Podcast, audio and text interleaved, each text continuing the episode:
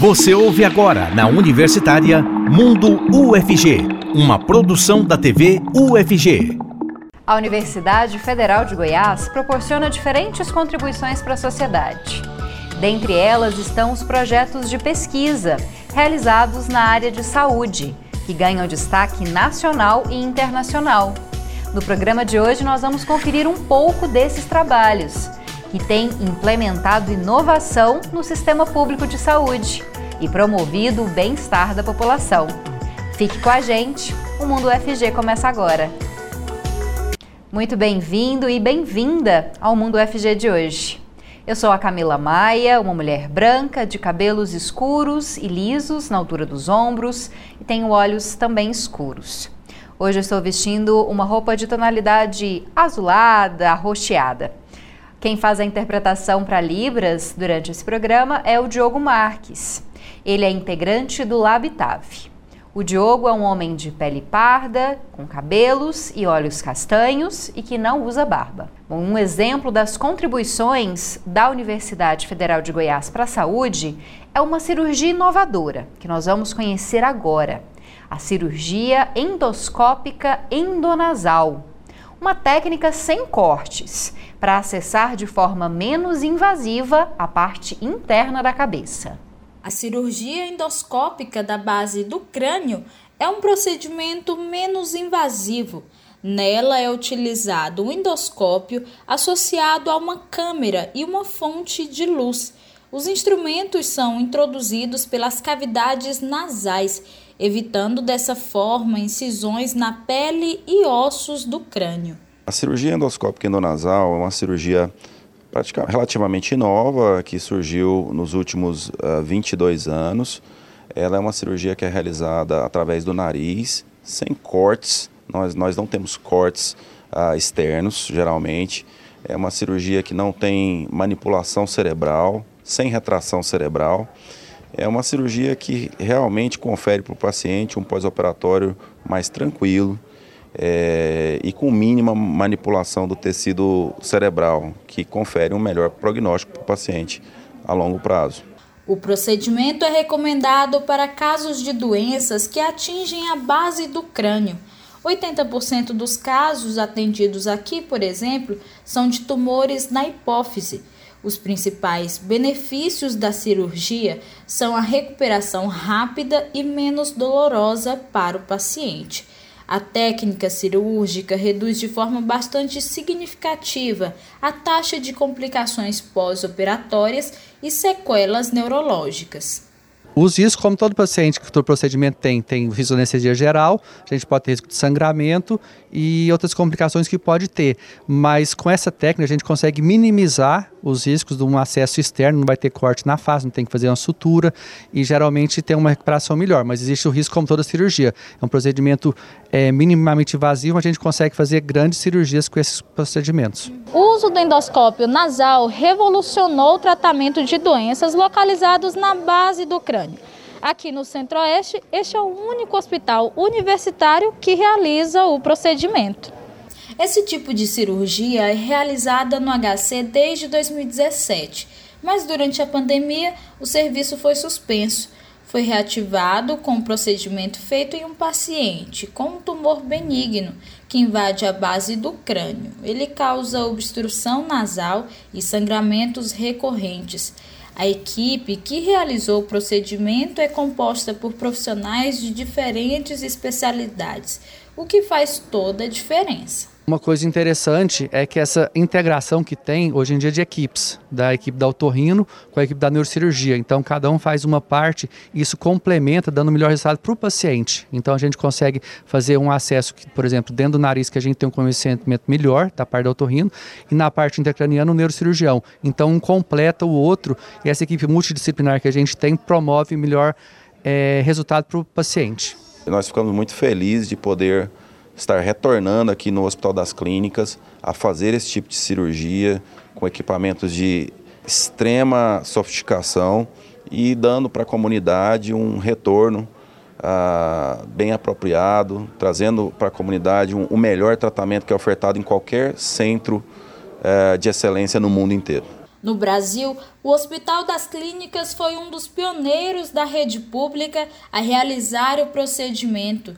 O centro cirúrgico foi ampliado em 2021, recebeu melhorias e hoje tem uma estrutura equivalente à de centros de saúde internacionais.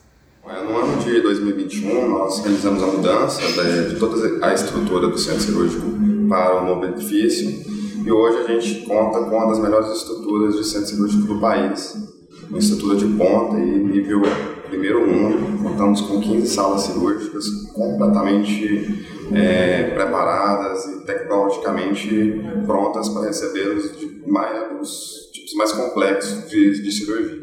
E ainda sobre avanços na ciência, conheça a pesquisa do Instituto de Química da UFG, que trabalha com a descoberta de novos elementos para tratar o câncer de pele.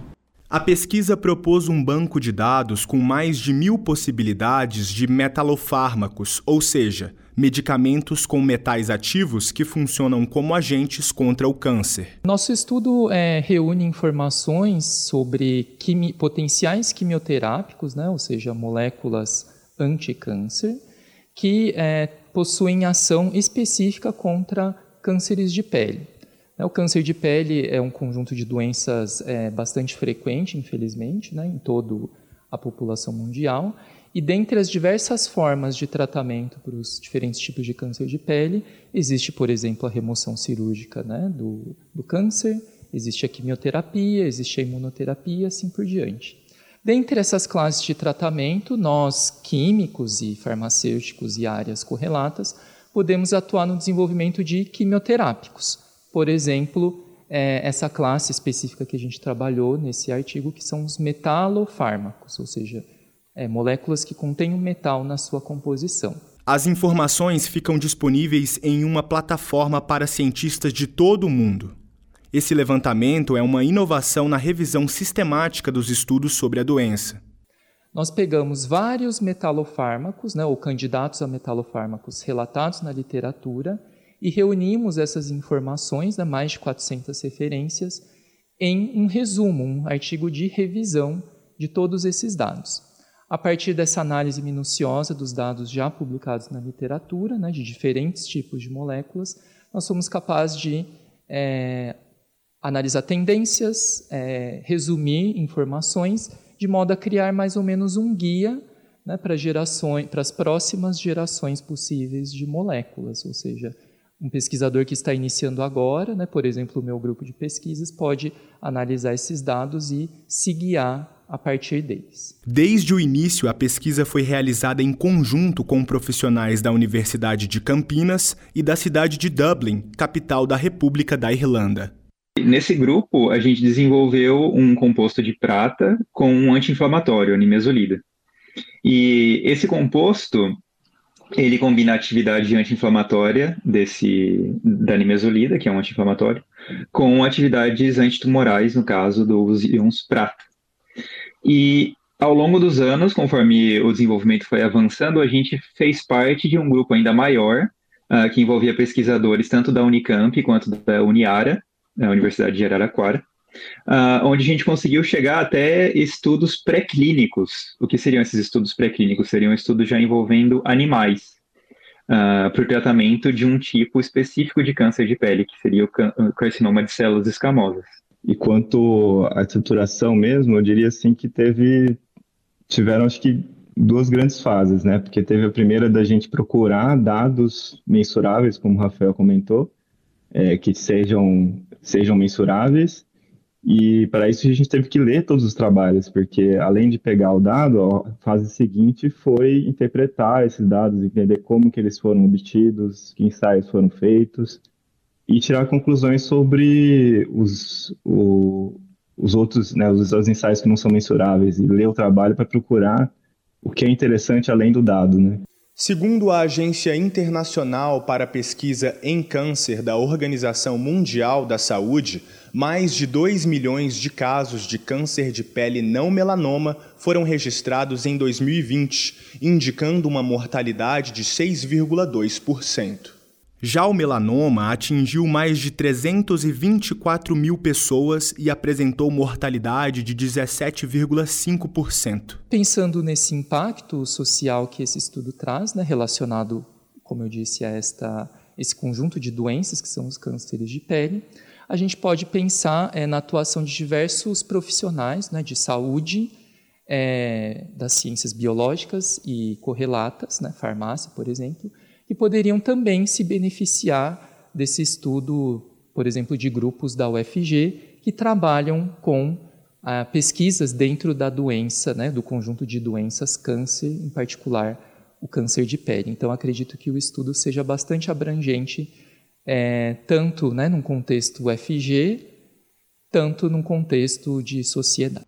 Um dos serviços que a universidade oferece na área da saúde é o banco de sangue do Hospital das Clínicas, UFG EBSER. Ele realiza um importante, importante papel na captação e na doação de sangue aqui na cidade de Goiânia. Você é ou deseja ser um doador de sangue? Conheça o banco de sangue do Hospital das Clínicas da UFG EBSER que desempenha um papel importante na captação de doadores, realização de exames, armazenamento e distribuição de sangue para a comunidade que precisa. O Banco de Sangue do HC fica na Primeira Avenida, no setor leste universitário, próximo ao Serof da UFG.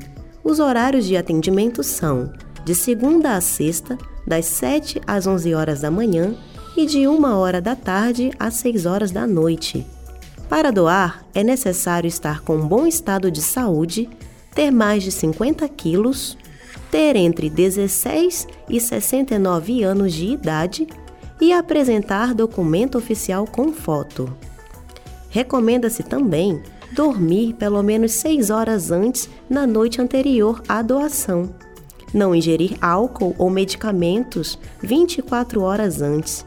Não fumar pelo menos 2 horas antes e estar bem alimentado. Os interessados em doar sangue devem se dirigir ao banco de sangue do HC durante o horário de funcionamento ou agendar horário pelo telefone 62 32 69 83 26.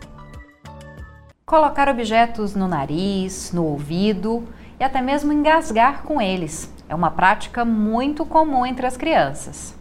E o professor Claudinei Cândido, da Faculdade de Medicina, faz alguns alertas importantes sobre o perigo de acidentes com corpos estranhos. Confira na matéria. Foram 232 pacientes observados entre fevereiro de 2017 e novembro de 2019. Mais da metade desses pacientes são crianças com idade de 2 a 4 anos. Nesse estudo, o que a gente é, objetivou foi atender justamente os jovens até 19 anos de idade, né, porque a gente queria avaliar se tinha alguma complicação a mais no paciente jovem, quantas vezes ele tinha sido atendido quais as complicações, se tinha perfuração da membrana do tímpano, epistática, o sangramento nasal, o fato de engasgar com algum corpo estranho, e justamente para passar essa orientação para os pediatras da, da rede municipal, para que eles tenham esse entendimento do que, que é mais grave e o que, que pode esperar algum, algumas horas.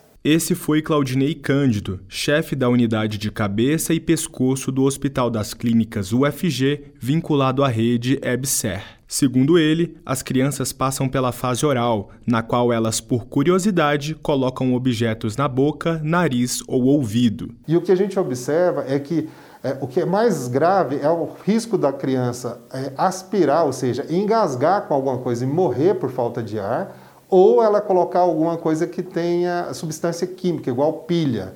A pilha é uma urgência que tem que ser atendida de forma rápida, porque se ela decompor no nariz, no ouvido, em algum lugar, a sequela pode ser grave. Os corpos estranhos nos adultos são diferentes. A maioria das vezes é um inseto que entra no ouvido do adulto diferente da criança, que a maioria das vezes ela mesma coloca, ou o irmãozinho, o amiguinho da escola, coloca no ouvido ou no nariz. O objetivo da pesquisa é mostrar para a população como são frequentes os casos de corpos estranhos, tanto em adultos quanto em crianças. Tendo em vista o alto número de casos, o estudo também visa chamar a atenção das autoridades para o reconhecimento da importância de ter um pronto-socorro de otorrino. A recomendação para os pais de crianças é simples. Então, o principal para prevenir isso é evitar que as crianças pequenas ali, crianças abaixo de 6, 7 anos de idade,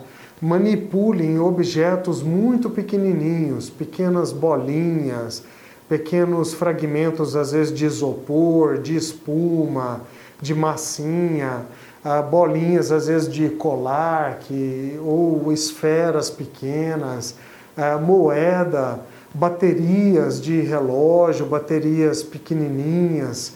Então, evitar que as crianças tenham acesso a isso, que fiquem espalhado no chão, ao alcance das crianças. Essa seria uma principal medida para evitar que as crianças pegassem esses objetos e introduzissem no ouvido, no nariz. Dicas bem interessantes, né, para quem é pai, mãe ou responsável por uma criança. E a gente vai para um intervalo, mas daqui a pouco volta para falar mais sobre saúde e bem-estar. Ainda hoje você conhece o novo Centro de Estudos em Genética da UFG.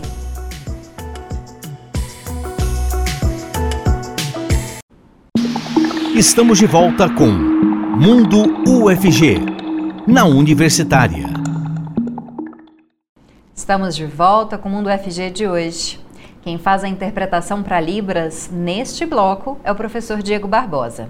Ele é coordenador do Labitave, um homem de pele clara, com cabelos e olhos castanhos e que usa uma barba cheia. Hoje nós estamos falando sobre saúde. E uma das formas de se manter saudável e prevenir doenças é praticar exercícios físicos regularmente. Então, confira agora como participar das atividades desenvolvidas no Centro de Práticas Corporais da Faculdade de Educação Física e Dança da UFG.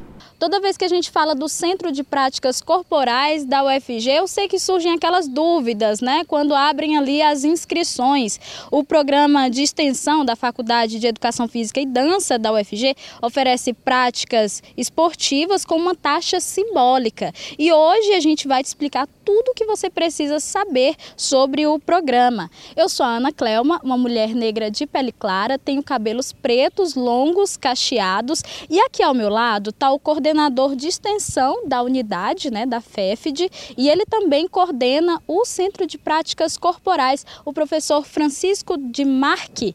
Ele é um homem de cabelos curtos, castanhos, grisalho e é, tem barba branca. Tudo bem, professor? Seja bem-vindo aqui ao programa Mundo FG. Como vai? Bom dia, bem-vindos a todos e todas. Vamos explicar um pouquinho como funciona o Centro de Práticas Corporais da Faculdade de Educação Física e Dança. Professor, comece então falando para a gente exatamente como funciona, quais modalidades que são ofertadas aqui no Centro de Práticas Corporais. O Centro de Práticas Corporais da Faculdade de Educação Física e Dança reúne uma série de atividades voltadas à comunidade em geral e à comunidade interna, docentes, discentes, técnicos administrativos e, como eu disse antes, a toda a comunidade em geral. Uh, o CPC, Centro de Práticas Corporais, reúne um grupo de atividades que nós chamamos de práticas corporais. Dentre as, as práticas corporais são esportes, danças, lutas, ginásticas, e musculação e outras modalidades que ofertamos à sociedade em, é, é, em geral. E como que a pessoa pode se inscrever? E ela pode fazer mais de uma modalidade por semestre? Bem, os interessados podem acessar o Centro de Práticas Corporais e fazerem suas inscrições através do site da Faculdade de Educação Física e Dança. Lá no site, ela vai acessar o CPC, que é o Centro de Práticas Corporais. Ao acessar o site, ela clica no ícone Matrículas. Vai abrir uma janelinha onde ela vai fazer o cadastro. Ao fornecer o cadastro, ela vai fazer o seu login e senha. Com o login e senha, ela se matricula, ela acessa então as modalidades e as matrículas que estão abertas para ela se cadastrar. Ao fazer o cadastro e registrar, vai gerar um boleto.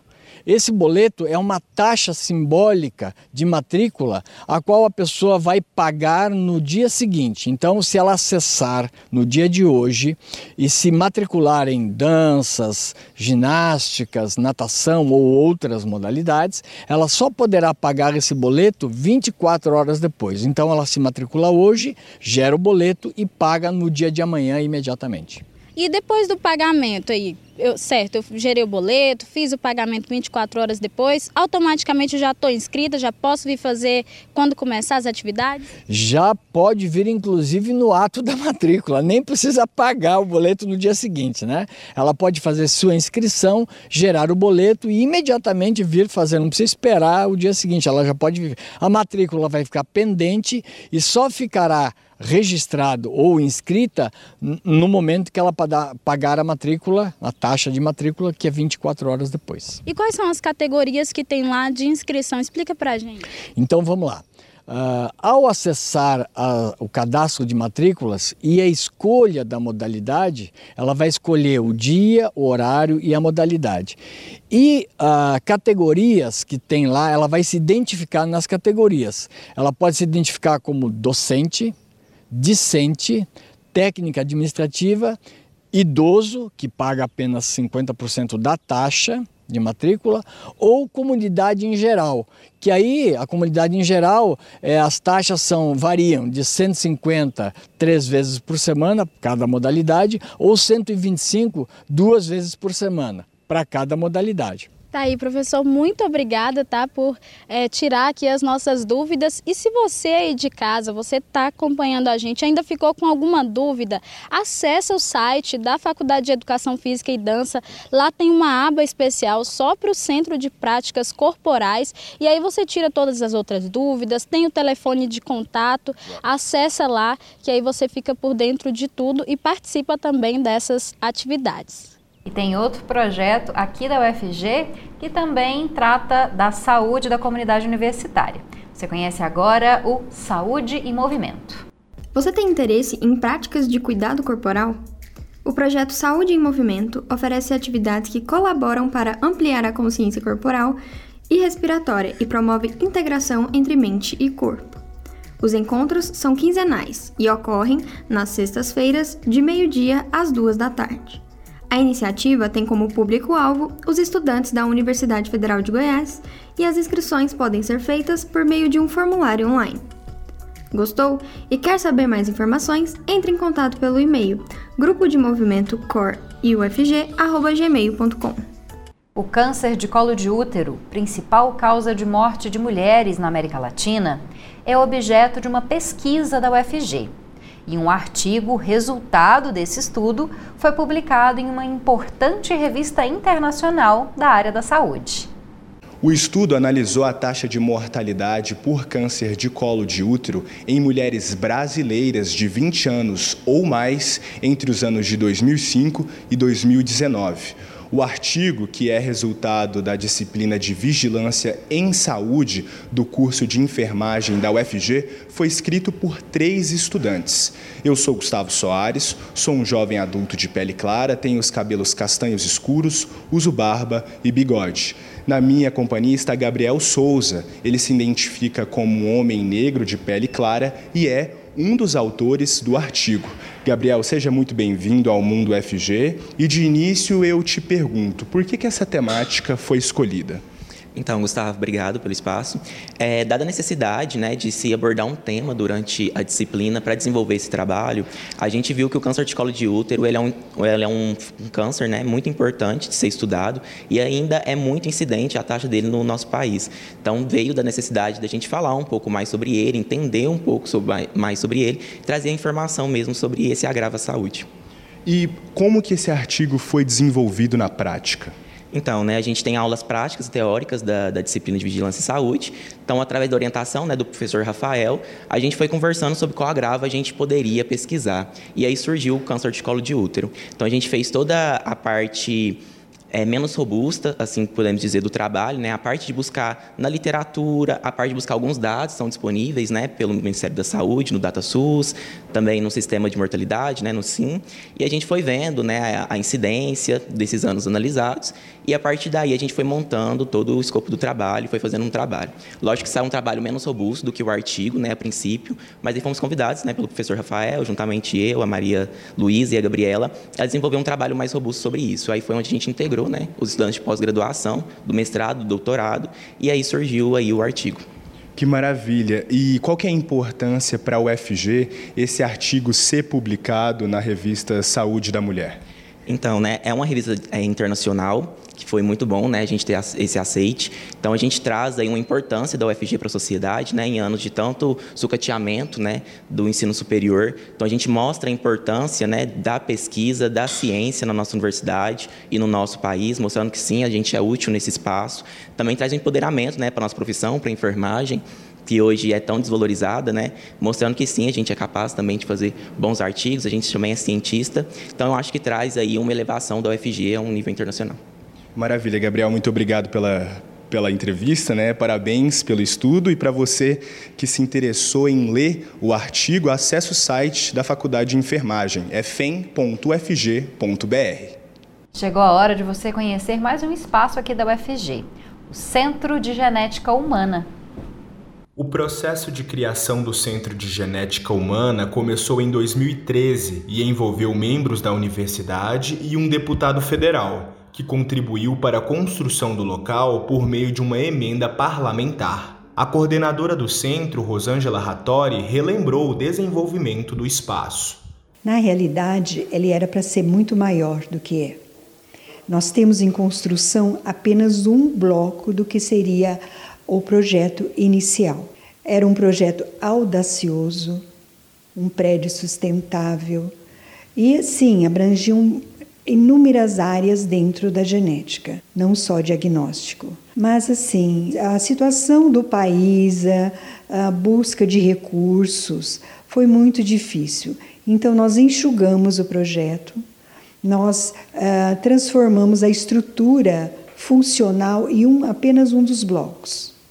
O Centro de Genética Humana do Instituto de Ciências Biológicas da UFG tem como objetivo assumir um atendimento humanizado, voltado para os portadores de patologias genéticas. Nós temos mais de 7 milhões de habitantes e nós não temos, ah, assim, laboratórios suficientes para atender a demanda dessa população. Então, ah, nós vamos de encontro a isso. Assim que nós obtivermos as licenças e o credenciamento, nós vamos devolver à população todo investimento de dinheiro público que foi investido neste empreendimento. Então, assim, e não é só diagnóstico, não é só dar resultados, é um tratamento humanizado. Atualmente, o centro trabalha com pesquisas sobre infertilidade masculina, aborto de repetição e malformações congênitas. Uma das vantagens do espaço é a possibilidade de acompanhar os resultados das análises, diz a professora Nádia Bergamo. Esses resultados eles são extremamente importantes e essenciais para que o médico realize um bom é, aconselhamento genético, um bom atendimento ao paciente, é um atendimento mais personalizado e, consequentemente, o paciente ele vai ter né, esse retorno participando da pesquisa. Ele terá esse exame diagnóstico para ele em si. No local também são desenvolvidas pesquisas na área oncológica e realiza diagnóstico molecular de sarcomas e câncer de mama, ovário e próstata. Essa pesquisa ela vem com o intuito de, do diagnóstico, né, ter um rastreamento genético, é, os genes responsáveis pelo desenvolvimento de cânceres familiar, hereditário. Então, é, os, os, os, médicos oncologistas encaminham até o centro de genética esses pacientes, eles são convidados a participar dessa pesquisa. Nessa triagem inicial, eles são convidados, a gente, é, passa toda a etapa da pesquisa e aí ele, ele tendo o aceite da pesquisa, faz parte, então coleta o sangue e essas amostras então passam pela triagem de painéis genéticos associados a cânceres hereditários. Já que a gente está falando sobre genética, que tal conhecer um pouco mais sobre o assunto e também sobre outras, outras questões científicas? Conheça o Clonando Dolly, um podcast sobre ciência desenvolvido aqui na UFG. Você gosta de ouvir podcasts? Conheça o Clonando Dolly, um podcast sobre ciência desenvolvido pela Liga Acadêmica de Genética da UFG, pela Associação Floresta Cheia e pelo Conselho Regional de Biologia da Quarta Região. O foco principal é falar de ciências em diversos contextos, como ela é aplicada às finalidades das pesquisas científicas e às questões éticas envolvidas. O podcast é voltado principalmente a jovens do ensino fundamental e médio, buscando levantar debates e tirar dúvidas sobre ciência e biologia com linguagem acessível, dinâmica e divertida.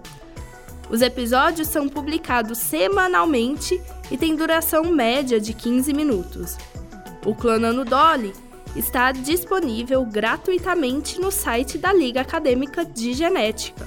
Acesse lagemufg.com.br. Ouça também pelas plataformas de streaming como o Spotify e o Google Podcasts. Vamos para um breve intervalo. No próximo bloco, a gente conhece as atividades, é, mais atividades desenvolvidas pela Universidade Federal de Goiás na área da saúde. Estamos de volta com Mundo UFG, na Universitária. É muito importante aliar conhecimento acadêmico com experiência profissional. E é isso que faz o Programa de Educação pelo Trabalho, o PET Saúde. Você é estudante ou profissional da saúde? Conheça o PET Saúde, Programa de Educação pelo Trabalho, um projeto que nasceu a partir da parceria entre a Universidade Federal de Goiás e a Secretaria Municipal de Saúde de Goiânia. O objetivo do projeto é colocar o conhecimento acadêmico a serviço dos profissionais de saúde. Ele integra diversos cursos de graduação da área da saúde na UFG, tais como biomedicina, educação física, enfermagem, farmácia, medicina, musicoterapia, nutrição, odontologia, psicologia, assim como a Prograde e a Secretaria Municipal de Saúde. Além disso, o projeto visa possibilitar a produção de experiências de educação interprofissional que contribuam com as propostas de práticas colaborativas em saúde, bem como o fortalecimento das ações de integração do ensino, serviço e a comunidade, por meio de atividades que promovam o ensino, a pesquisa, a extensão universitária e a participação social. O PET Saúde é também um projeto de bolsas acadêmicas, com edital reconhecido pelo Ministério da Saúde, sendo estas em diferentes modalidades. Para mais informações e editais para bolsas, no site propetsaude.prograde.ufg.br.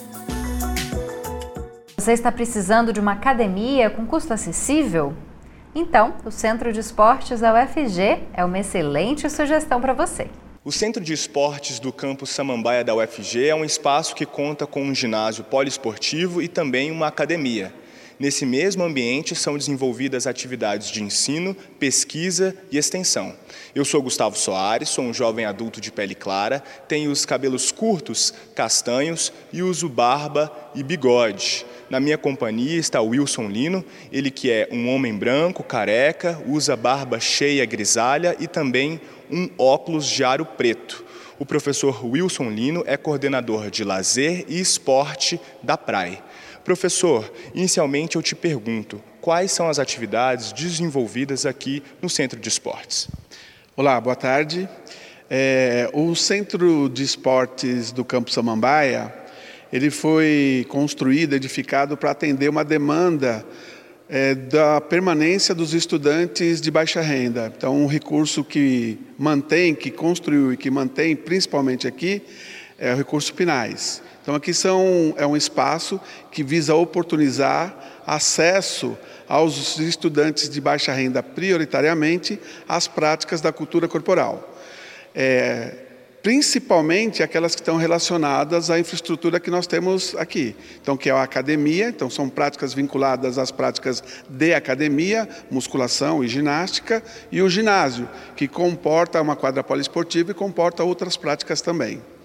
É, nós também atendemos aqui a comunidade externa em projetos de extensão, a comunidade universitária em projetos de ensino e projetos de extensão, e também desenvolvemos pesquisas e, e desenvolvemos atividades de ensino vinculada a outras faculdades. Por exemplo, a Faculdade de Educação Física e Dança é, oferta aqui disciplinas nas quadras. Então, o basquetebol, o handball, são as atividades que a gente tem desenvolvido aqui.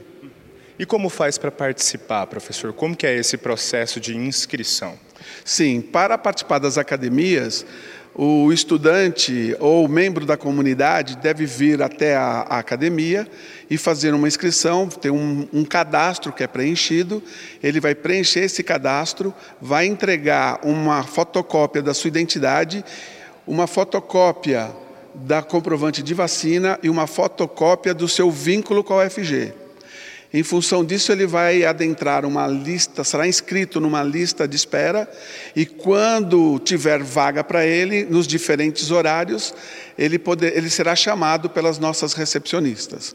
O horário de funcionamento é de manhã das 8 até as 12 e depois das 14 até as 21 horas. Então, nós temos horas subsequentes. É, na academia, o controle é em função do número de pessoas, porque nós temos uma capacidade. Em função da pandemia, por exemplo, nós estamos recebendo a cada hora, no máximo 10 pessoas, que é o que o GT de saúde nos orientou, tendo em vista a nossa condição de ventilação e de espaço. Né? É, para as práticas de atividades no ginásio, ela tem uma alteração. No, no, os projetos de extensão é em função dos projetos elaborados pelo coletivo de professores. Então, ele tem que se vincular ao projeto e ao projeto que diz qual é o horário que vai acontecer aqui. É, nós temos as equipes de treinamento, e as equipes de treinamento elas acontecem de segunda a sexta-feira, sempre no horário noturno. É porque a maioria dos nossos estudantes daqui eles fazem curso integral. Então, o período noturno passa a ser um período de, de maior acesso para eles. Mas as atléticas também nos demandam para uso, e é possível elas fazerem a reserva para fazer uso do, do, do ginásio. Então, para isso, ela tem que entrar na nossa rede social, que é no nosso Instagram, no SECAS, e aí ela vai lá dizer qual que é o interesse, qual horário que ela gostaria de usar, e a gente tem feito o maior esforço possível para garantir que as atléticas, os estudantes tenham acesso para vir jogar, para se organizar e para treinar. E qual que é a importância desse tipo de espaço? A pandemia mostrou algumas coisas para a gente, né? Se a gente pensar, quando a gente teve dificuldades para sair de casa, quais eram as atividades que foram mais valorizadas? Arte, atividade física, exercício e esporte, né? Então isso mostra para para nós e para a população a importância do acesso às práticas da cultura corporal.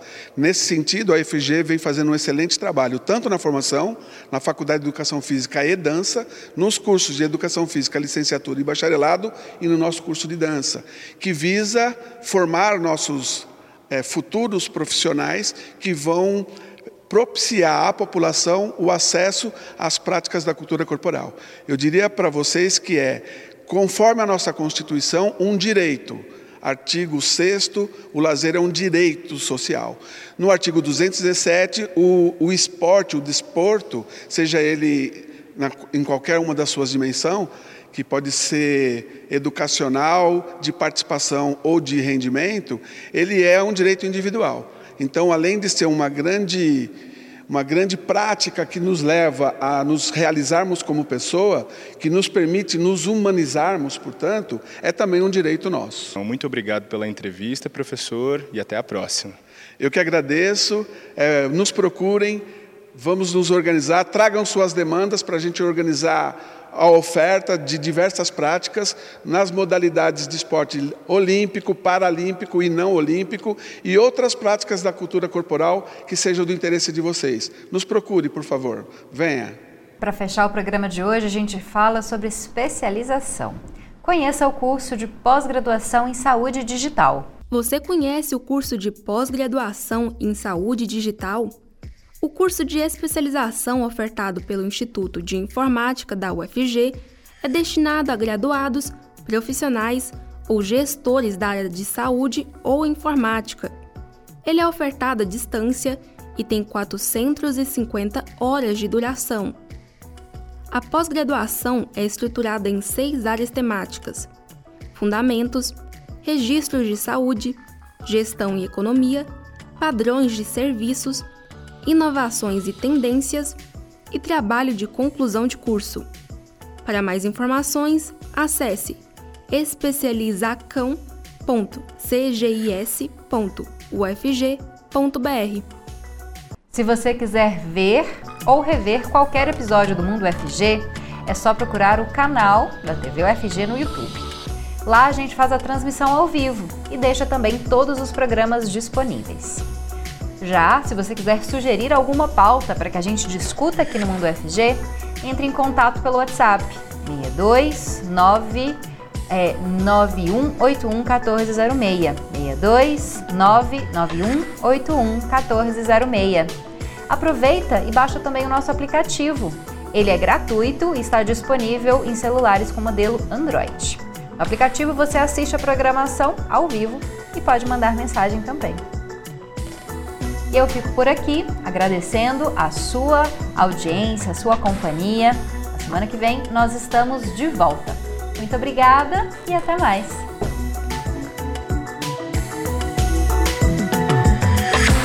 Você ouviu na Universitária Mundo UFG, uma produção da TV UFG.